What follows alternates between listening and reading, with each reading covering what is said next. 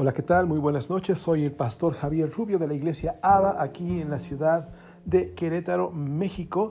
Y bueno, pues eh, toca el día de nuestro estudio semanal que estamos viendo el libro de Mateo. Ya vamos en el capítulo 16 y este capítulo en particular, como cada uno de los últimos 15 capítulos que hemos visto, es impactante, tiene información mucho, muy importante que todos debemos conocer y agradezco a Dios que tengamos la oportunidad de estudiarlo juntos. Así que ya sabes, toma tu pluma, tu cuaderno, abre tu Biblia y prepárate para un buen tiempo aprendiendo un poco más de la palabra de Dios. Así que sin más preámbulos, vamos a comenzar en Mateo capítulo 16. Eh, viene un subtítulo que dice, le piden a Jesús una señal. Esto es asombroso. Dice así, Mateo capítulo 16, versículo 1, los fariseos y los saduceos se acercaron a Jesús y para ponerlo a prueba le pidieron que les mostrara una señal del cielo.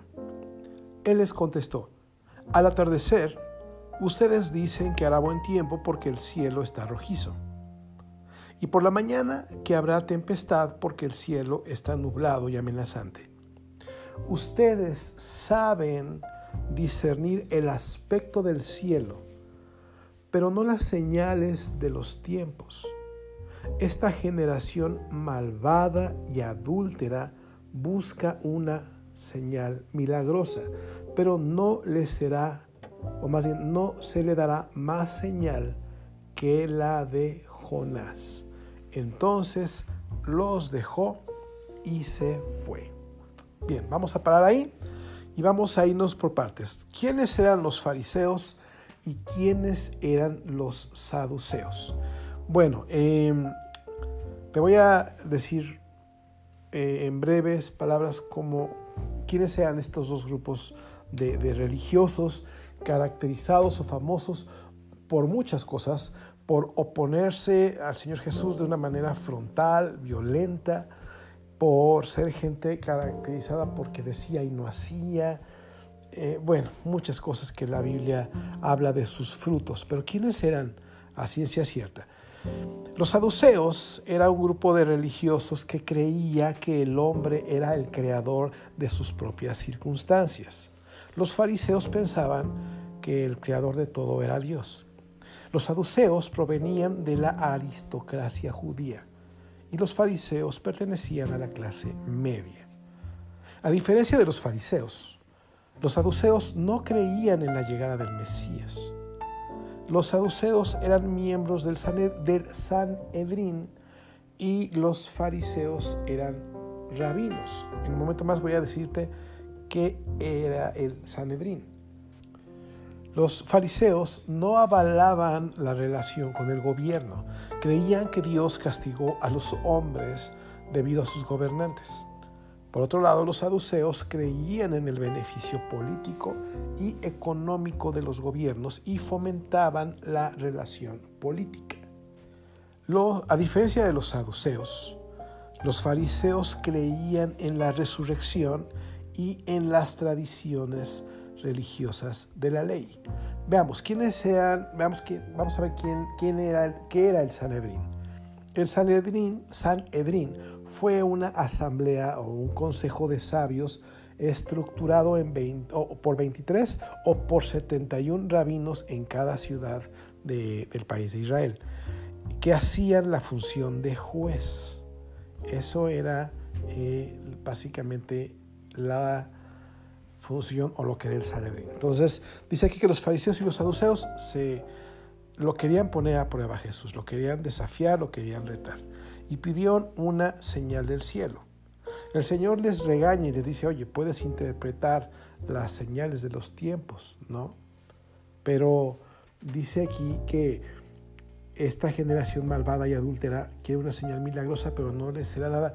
Y habla de la señal de Jonás. Jonás, recuerden que es un libro del Antiguo Testamento, un profeta que Dios lo manda a hablar una profecía muy fuerte a una ciudad que se llamaba Nínive y este hombre rechaza la orden, se va al otro lado. Se, sabe que él tomó un barco en dirección a España, imagínate. Eh, y bueno, pues Dios lo trae de regreso en un pez. No sabemos si es una ballena, si fue una ballena o qué fue, pero dice la Biblia que un pez lo tragó y se lo llevó de regreso. Puedes leerlo con calma, googlealo si no tienes, si no lo encuentras, está eh, en la Biblia. Pero bueno, eh, esto que el Señor Jesús les, les dice que les va a dar la señal de Jonás, en su momento lo, lo platicamos en Mateo capítulo 12. Mateo capítulo 12, versículo 38 eh, en adelante, donde sucedió lo mismo. Le dijeron, maestro, queremos ver alguna señal milagrosa de parte tuya. Y voy a volver a leer esto a partir del 39 del capítulo 12 de Mateo para retomarlo y, y entenderlo mejor. Dice el Señor Jesús, esta generación malvada y adúltera pide una señal milagrosa, pero no se le dará más señal que la del profeta Jonás. Porque así como tres días y tres noches estuvo Jonás en el vientre de un gran pez, también tres días y tres noches estará el Hijo del Hombre en las entrañas de la tierra. Quiere decir que la señal de Jonás es cuando el Señor Jesús eh, les dice, yo voy a morir, voy a estar tres días muerto, o al tercer día voy a resucitar y me van a haber resucitado. Es terrible el hecho de que les diga a estas gentes, la única señal que te voy a dar es la que la que te va a mostrar que yo soy Dios y que tú estabas mal. Qué fuerte, ¿no?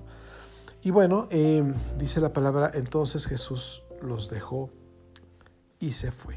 Bien, em, hay algo más que, que quiero leerte aquí, quiero decirte aquí. La resurrección de Jesús, eh, o la resurrección que puede ilustrarse por medio de la experiencia de Jonás y el gran pez, constituirá la mayor evidencia de la autenticidad de Jesús. ¿ok? Eh, esta gente sabían cómo interpretar las señales del estado del tiempo, pero no veían las señales de los tiempos. Eh, y eso es algo que está pasando hoy en día. Hay que, hay que pedirle ayuda a Dios para poder entender lo que hoy está haciendo y, que no nos pase de noche, ¿verdad? Como les pasaba a esta gente. Vamos a continuar a partir del versículo 5. Hay un subtítulo que dice la levadura de los fariseos y de los saduceos. Cruzaron el lago, pero a los discípulos se les había olvidado llevar pan. Tengan cuidado, les advirtió Jesús. Eviten la levadura de los fariseos y de los saduceos. Ellos comentaban entre sí, ¿lo dice porque no trajimos pan? Al darse cuenta de esto, Jesús les regañó o les recriminó. Hombres de poca fe, ¿por qué están hablando de que no tienen pan? ¿Todavía no entienden? ¿No recuerdan los cinco panes para los cinco mil y el número de canastas que recogieron? ¿Ni los siete panes para los cuatro mil y el número de cestas que recogieron? ¿Cómo es que no entienden que no hablaba yo del pan, sino de tener cuidado de la levadura de los fariseos y saduceos? Entonces comprendieron que no les decía que se cuidaran de la levadura del pan, sino de las enseñanzas de los fariseos y de los saduceos. Ahora, eh, aquí hay dos cosas muy importantes. El Señor, eh, cuando ve que se confunden o se preocupan de que no tenían pan, los regaña, les, reclama su poca fe y les recuerda justo lo que pasó en el capítulo anterior. En, el estudio pasado lo vimos en Mateo 15, donde el Señor por segunda ocasión multiplica los panes y los peces. Es como decir, el Señor, es como si el Señor les dijera, oye, tan rápido se te olvida lo que yo puedo hacer. O, les estaba diciendo, en medio de una necesidad, en medio de un problema, se te olvidó lo que acabo de hacer la semana pasada, el mes pasado. Eh, Dios nos enseña que no debemos olvidar lo que Él ha hecho. Porque él es, el, mismo ayer y hoy y siempre. Y si lo hizo ayer, lo va a hacer hoy. El problema es que se nos olvida lo que hizo y, abrimos la puerta a la incredulidad. Debemos recordar cuántas veces nos ha sacado el Señor, porque si nos sacó, seguramente nos volverá a sacar. Pero entonces el Señor se refería también de la levadura de los fariseos. ¿Qué es esto? La levadura simboliza la falsa doctrina de los líderes religiosos. Los fariseos, por un lado, eran legalistas que reducían la religión a, simples fórmulas y, y, ceremonias. Por otro lado, los saduceos eran racionalistas y materialistas. Negaban los elementos sobrenaturales de la religión de los judíos. O sea, estaban negando el poder sobrenatural de Dios. Por eso el Señor les dice, guárdate de esos dos extremos, guárdate de todo eso. ¿Ok? Esto es bien importante que lo aprendamos. Y vamos a continuar a una parte medular en la Biblia. Algo que se llama la confesión de Pedro. Pedro es famoso por negar a Jesús. Bueno, también es famoso por confesar a Jesús de una manera muy particular, como lo vamos a leer a partir del versículo 13. Dice así. Cuando llegó a la región de Cesarea de Filipo, Jesús preguntó a sus discípulos, ¿quién dice la gente que es el Hijo del Hombre? Le respondieron, unos dicen que es Juan el Bautista, otros que Elías y otros que Jeremías o uno de los profetas. ¿Y ustedes quién dicen que soy yo? preguntó Jesús. Tú eres el Cristo, el Hijo del Dios viviente, afirmó Simón Pedro. Dichoso tú, Simón, hijo de Jonás, le dijo Jesús, porque eso no te lo reveló ningún mortal, sino mi Padre que está en el cielo. Yo te digo que tú eres Pedro, y sobre esta piedra edificaré mi iglesia, y las puertas del reino de la muerte no prevalecerán contra ella. Te daré las llaves del reino de los cielos. Todo lo que ates en la tierra quedará atado en el cielo y todo lo que desates en la tierra quedará desatado en el cielo. Wow. Ahora eh, vamos a explicar esto, que es muy famoso. Yo desde niño recuerdo que nos enseñaban que, el Papa en turno en la Iglesia Católica Romana es el, que es el heredero de las llaves de San Pedro. Esto, esto yo lo escuché por primera vez en un noticiero cuando cubrían eh, la visita del Papa a, México. Entonces yo veía mucho, o escuchaba mucho que los, reporteros decían, es que ya llegó eh, eh, el Santo Padre que, recibió las llaves del reino de los cielos de, del mismo San Pedro. ¿no? Es algo que a nivel tradición se conoce, se afirma, pero vamos a explicar, ¿les parece? Bien, ¿qué pasa aquí? Este relato también viene en otras partes de la Biblia, Marcos capítulo 8 y Lucas capítulo 9. No es la única vez que se toma esta, este, tema tan, tan importante, ¿ok?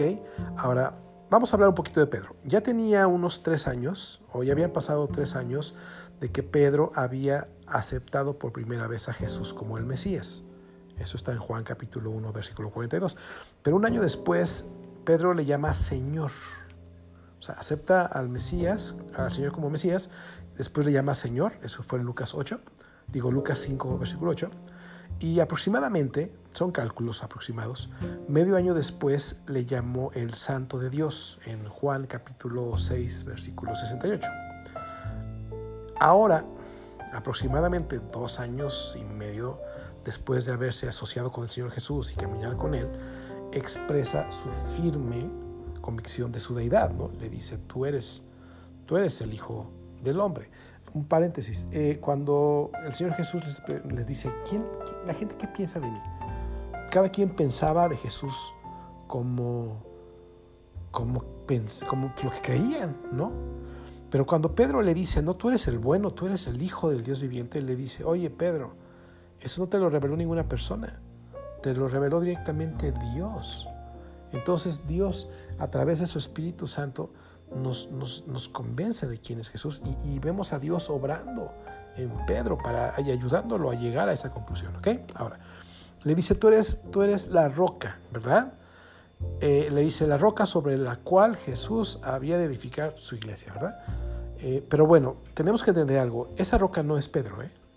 O sea, quiero, quiero que quede claro, la roca sobre cual el Señor Jesús va a edificar su iglesia no es una persona. Eso, concluir eso es absurdo, porque no hay ninguna parte de la Biblia que lo confirme y ahorita más adelante lo vamos a confirmar nosotros con la palabra de que no es eso. ¿Ok? ¿Cuál es la, roca? Bueno, es la verdad que Pedro confesaba. Es decir, que Jesús es el Hijo de Dios. ¿Me entiendes? La deidad de Jesús es el cimiento sobre el cual descansa la iglesia. Es el credo fundamental del cristianismo. Por eso es absurdo pensar que sobre una persona como Pedro, el Señor Jesús iba a poner su iglesia. Ahora, ¿se acuerdan que les dice, le dice a Pedro, te voy a dar las llaves del reino? Mucha atención. La interpretación general de esto es que Pedro abrió la puerta de la salvación cuando en el día del Pentecostés, donde él predicó a los judíos en Hechos capítulo 2 y después le predicó a los gentiles en, en Hechos capítulo 10. O sea, él tenía las llaves, era el conocimiento para que la, o, sabía lo que la gente debía conocer para entrar al cielo, que es saber que Jesucristo es el Señor. ¿Me entienden?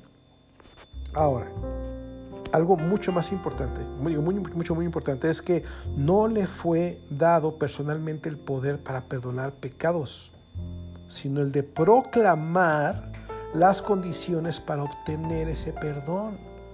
Cualquiera que haya sido la autoridad que se le dio a Pedro, ojo, ¿eh? Cualquier autoridad que se le dio a Pedro, de, de, desatar lo que dice, lo que ates en la tierra será atado en el cielo y todo lo que desates en la tierra será desatado en el cielo, fue también dado a los demás apóstoles en Mateo 18, 18. Y te lo voy a leer. Mateo 18, 18 dice, el Señor Jesús está hablando con sus discípulos, discípulos y les dice, les aseguro que todo lo que ustedes aten, ustedes, ¿ya viste que no es lo que tú ates? Lo que ustedes aten. El, mismo apóstol Pedro, eh, más adelante, eh, en sus epístolas dice que ninguna parte de la escritura es de interpretación privada. Todo lo que el Señor da no es para uno solo, es para todos. Entonces retomo el versículo 18. Les aseguro que todo lo que ustedes aten en la tierra quedará atado en el cielo. Y todo lo que desaten en la tierra quedará desatado en el cielo. Además les digo que si dos de ustedes en la tierra se ponen de acuerdo sobre cualquier cosa que pidan, les será concedida porque por mi Padre que está en el cielo, porque donde dos o tres se reúnen en mi nombre, allí estoy yo en medio de ellos. Estás hablando de que tú lo que ores en el nombre de Jesús, está hablando todo lo que le pidas al Padre. El Señor en otra parte de la Biblia dijo, todo lo que le pidáis al Padre en mi nombre os será dado. Está hablando de, esa autoridad delegada en el nombre de Jesús o, que radica en el nombre de Jesús para hacer una oración en la tierra y saber que repercute en el cielo. ¿Sí? Entonces, no tiene, no, no, no, no tiene que ver con una, una supuesta autoridad sobrenatural a una persona como tú y como yo. Ahora, cabe mencionar algo. Pedro jamás reclamó superioridad alguna sobre los demás apóstoles.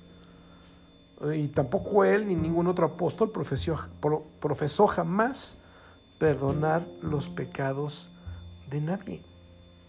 Entonces, en ninguna parte del Nuevo Testamento hay siquiera una pequeña parte donde, donde nos diga que la autoridad que se le dio a Pedro eh, se heredó a los papas. O sea, eh, yo, yo, yo, yo estaba haciendo cuentas, yo tengo conociendo la Biblia casi 41 años, 41 años.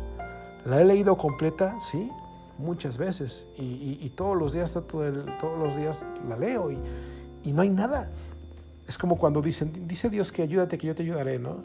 Y luego dicen, a ver, si me dices en qué parte de la Biblia, yo aún así le dije a una persona, si tú me dices en qué parte de la Biblia dice eso, te doy mi coche, las llaves de mi coche, mi coche y la factura. Le dije, si tú me dices dónde dice eso la Biblia, porque, hay, porque pensamos que lo dice, pero no lo dice. Entonces hay que, hay, que, hay que conocer más la palabra de Dios. Y para esto estamos aquí. ¿Ok? Bien, vamos a continuar.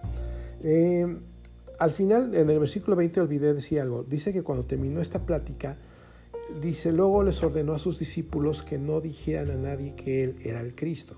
O sea, un anuncio público de, Jesús, que, de que Jesús era el Mesías hubiese creado un indeseable fervor nacionalista. Por eso el Señor Jesús fue sabio, digo, él es sabio, él es Dios, y paró ese tipo de noticias antes de tiempo. ¿Ok?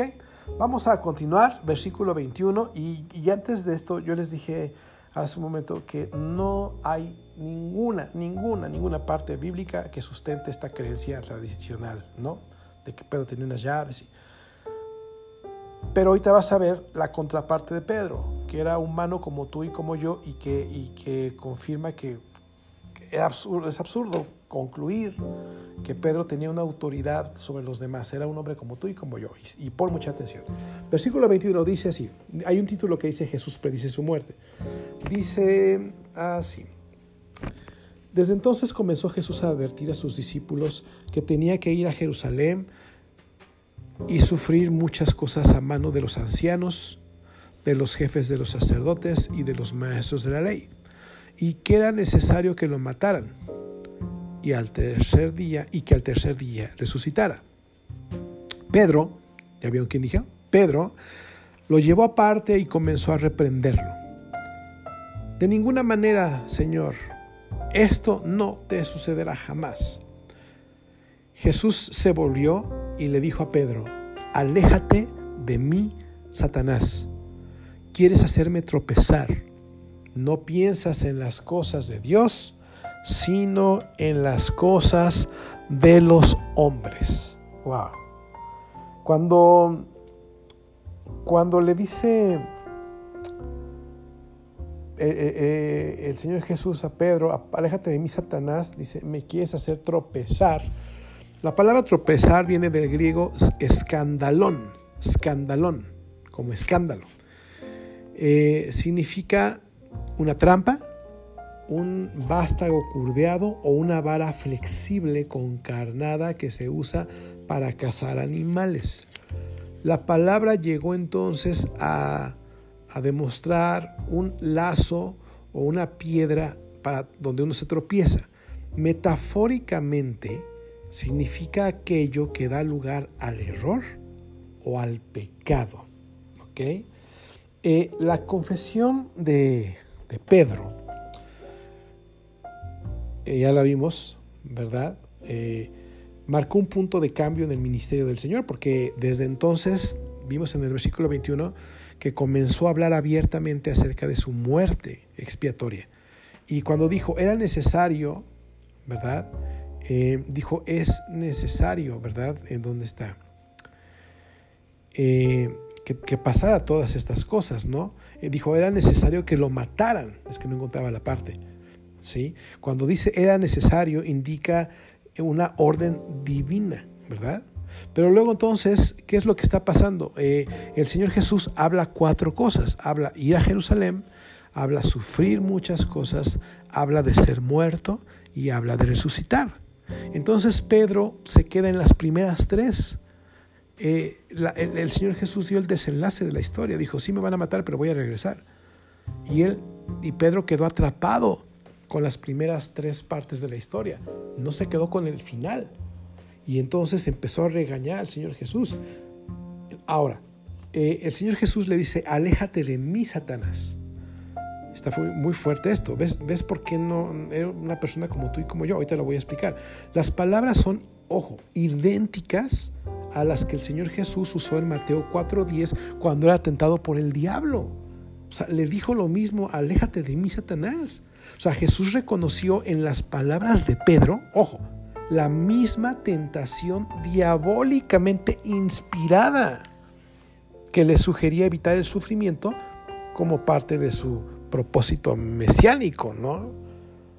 Entonces, esto es, esto es bien fuerte, porque, porque si Satanás pudo hacer esto a Pedro, ¿tú crees que no lo va a intentar conmigo, contigo? Lo hace todo el tiempo, lo hace todo el tiempo. A veces tenemos una gran deuda logramos pagar una parte y en vez de alegrarnos porque logramos pagar una parte, luego, vemos que falta otra parte por pagar y el gozo que tenemos de que Dios nos ayudó se nos va porque vemos lo que viene y no lo que hizo Dios. Es una condición humana. Yo quiero, eh, te voy a poner en, la descripción de este, de este capítulo eh, mi el link de mi artículo La madre de todas las batallas. Te voy a leer un extracto. Dice, entonces en una ocasión cuando Jesús volvió a decirle a su equipo de trabajo, eh, esta información de esto de que va a morir y va a resucitar, uno de sus discípulos más famosos, Pedro, lo tomó del brazo, lo apartó del resto de los apóstoles y comenzó a regañarlo para evitar que esto le pasara. Su perspectiva era evidente. Si mataban a Jesús, se iba a acabar la comida gratis, los milagros, la fama por pertenecer a un grupo tan selecto. Sin Jesús no le iba a quedar de otra más que volver a su antiguo y aburrido trabajo de pescador. Su perspectiva no le permitió ver lo más importante de todo, que Jesús iba a resucitar para estar con él para siempre. Por eso fue cuando le dijo, aléjate de mi Satanás. Esta otra versión que puse aquí dice, representas una trampa peligrosa para mí. Ves las cosas solamente desde el punto de vista humano y no desde el punto de vista de Dios. Como te podrás dar cuenta, Jesús le llamó a Pedro Satanás. Esto no significa que Pedro estuviera poseído o algo así. Lo que estaba mostrando era la influencia del diablo en la vida de una persona. Si vemos la Biblia, más adelante vamos a ver que Satanás se metió en Judas, pero aquí no fue lo mismo, no se estaba metiendo en Pedro. Estaba demostrando la influencia sobre una persona. Entonces, eh, Pedro no es el fundamento de la iglesia.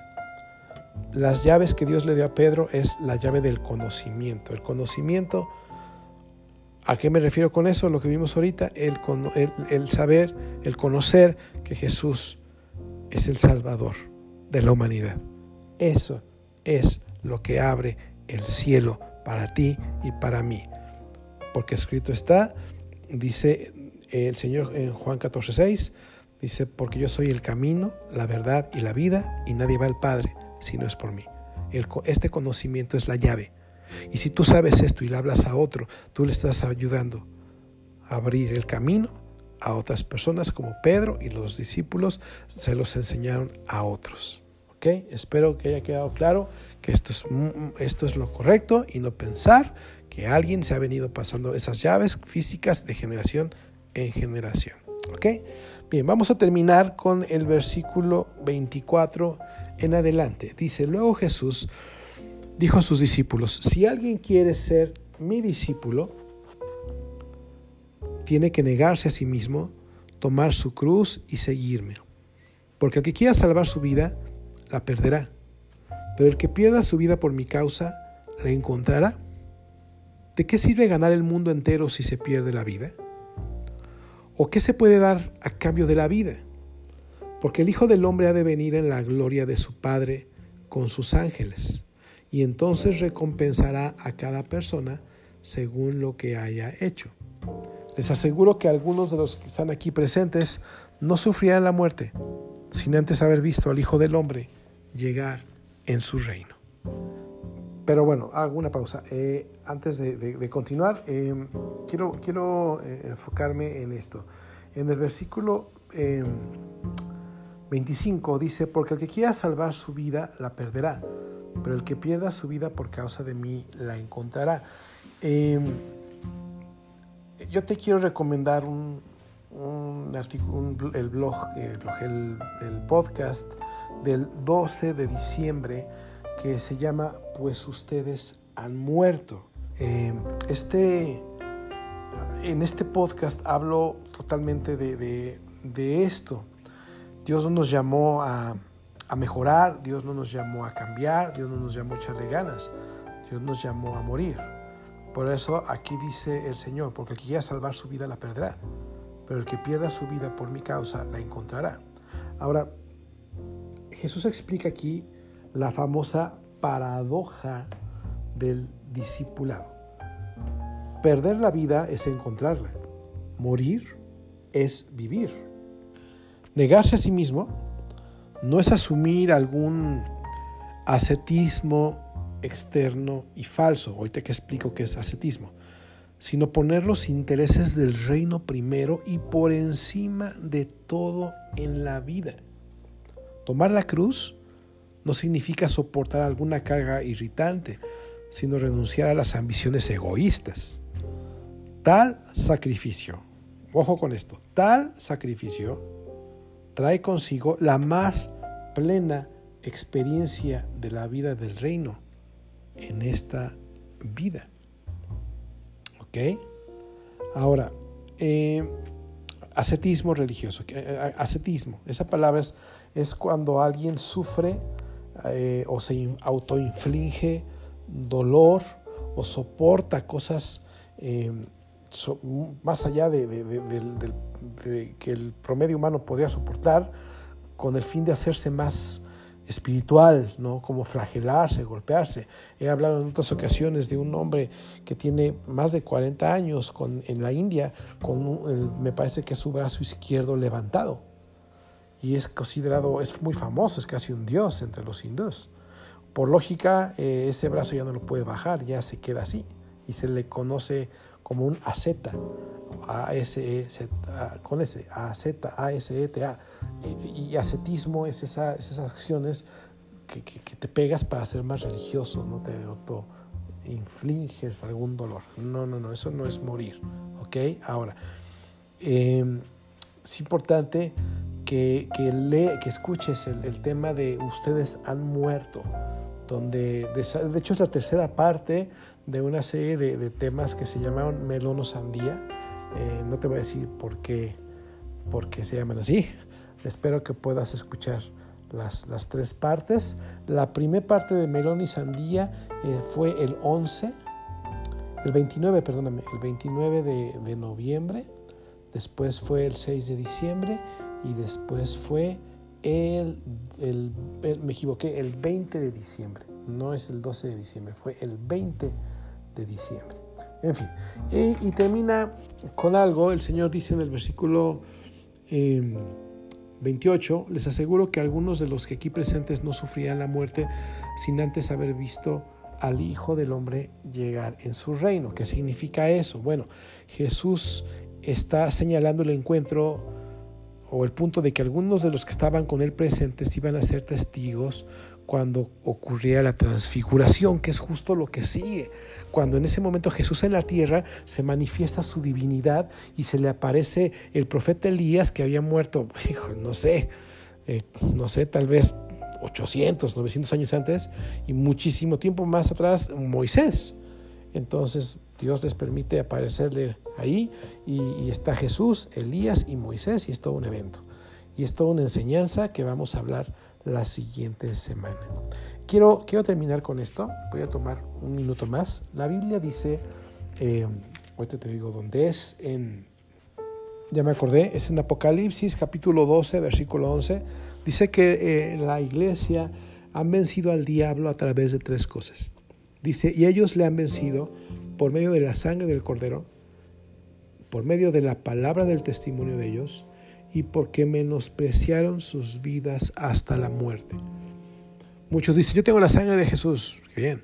No, otros dicen, yo predico la palabra de Dios y doy testimonio donde quiera que voy. Muy bien. Pero, pero su comodidad no, es intocable, ¿me entiendes? Eh, no quieren morir, es negarte a ti mismo. Y Satanás no puede ser vencido por alguien que, que, que no, se hace, no se disminuye, no, no cede, no pone en primer lugar las cosas de Dios. Viene a mi mente una mujer eh, en la Ciudad de México hace algunos años donde me decía ella, yo amo a Dios, le quiero servir, quiero, quiero que mucha gente le conozca. Me dijo, pero nada más una cosa, de que no, que no, que todo lo que me pida hacer, me lo pida, me pida que lo haga de este lado de la avenida. Eh, esa iglesia donde estábamos en esa ocasión, en la Ciudad de México, estaba o está eh, pegado a una avenida que se llama La Viga, em, en, la colonia, eh, en la dirección, la colonia Ermita, en Iztapalapa. Entonces, del otro lado de la avenida era una zona más popular no era tan popular porque yo pasaba por ahí prácticamente todos los días, pero a fin de cuentas era más popular que donde estábamos. Entonces esa señora tenía miedo de, que, no sé, que la asaltaran o que o, tal vez no le gustaba al otro lado de la avenida. Entonces ella dijo, no, yo no, yo no quiero hacer nada del otro lado de la avenida. Y resulta irónico, ¿no? Que, que pueda el diablo decir, ah, ok, no, yo puedo trabajar del otro lado de la avenida lo que yo quiera porque esta mujer no va a ir para allá. Perfecto una avenida la detuvo. Satanás es, vencido cuando menospreciamos nuestras vidas, como lo aprendimos hoy aquí, al punto de morir primero porque dice, o de dar, dar nuestras vidas, porque como dice el Señor, quien pierda, más bien, quien salve su vida la perderá, pero el que pierda su vida por mi causa la encontrará. esta es la paradoja del discipulado. Bien, con eso terminamos Mateo 16. No se pierda Mateo 17. La siguiente semana vamos a ver la transfiguración, un evento asombroso. Eh, la lucha de Jesús contra los demonios que, poseían a personas y les infligían gran dolor. Vamos a ver cómo se relacionaba el Señor Jesús con los religiosos y con, los, y con las autoridades de, de Roma en aquellos años. Va a ser un capítulo sin duda muy importante. Y bueno, eh, vamos a agradecerle a Dios por esto, ¿te parece? Dios, gracias por un capítulo más, gracias por el libro, por el capítulo de Mateo, el capítulo 16, gracias por enseñarnos cosas tan, tan importantes que no podemos ser eh, incrédulos ni ajenos a lo que está pasando, eh, como los religiosos de la época de Jesús, porque tenemos que, que, cuidarnos de las doctrinas que no vienen de ti, Señor, y de tu palabra. Gracias por aclararnos lo de las llaves del reino. Gracias por aclararnos que Pedro no es el fundamento de la iglesia y que las llaves no son unas llaves que se pasan por generación tras generación, sino que es el conocimiento de Jesús, que de ti, que es lo único que abre el cielo para todos los que lo conocen, Señor. Gracias, Padre, por enseñarnos que no debemos poner nuestros ojos en las cosas de los hombres, en las cosas de la tierra, porque eso es lo que el diablo quiere hacer. Quieres que pongamos nuestros ojos en ti, Señor. Tu palabra dice, puestos los ojos en Jesús, el autor y el consumador de nuestra fe. Señor, gracias por enseñarnos que Pedro no estaba poseído, pero sí influenciado por el diablo y ayúdanos, Señor, a entender que, que nos puede pasar. Así que necesitamos estar cerca de ti todo el tiempo, Señor. Gracias por enseñarnos que la única forma de ganar es perdiendo, es muriendo. Te damos gracias, Señor, por tu palabra tan bella, tan hermosa, Señor, y gracias porque retomamos ya los estudios y vamos a acabar Mateo en el nombre de Jesús y de tu Espíritu Santo. Amén. Te mando un fuerte abrazo, descansa, muy buenas noches. Soy Javier Rubio, pastor de la iglesia ABA aquí en la ciudad de Querétaro. Adiós.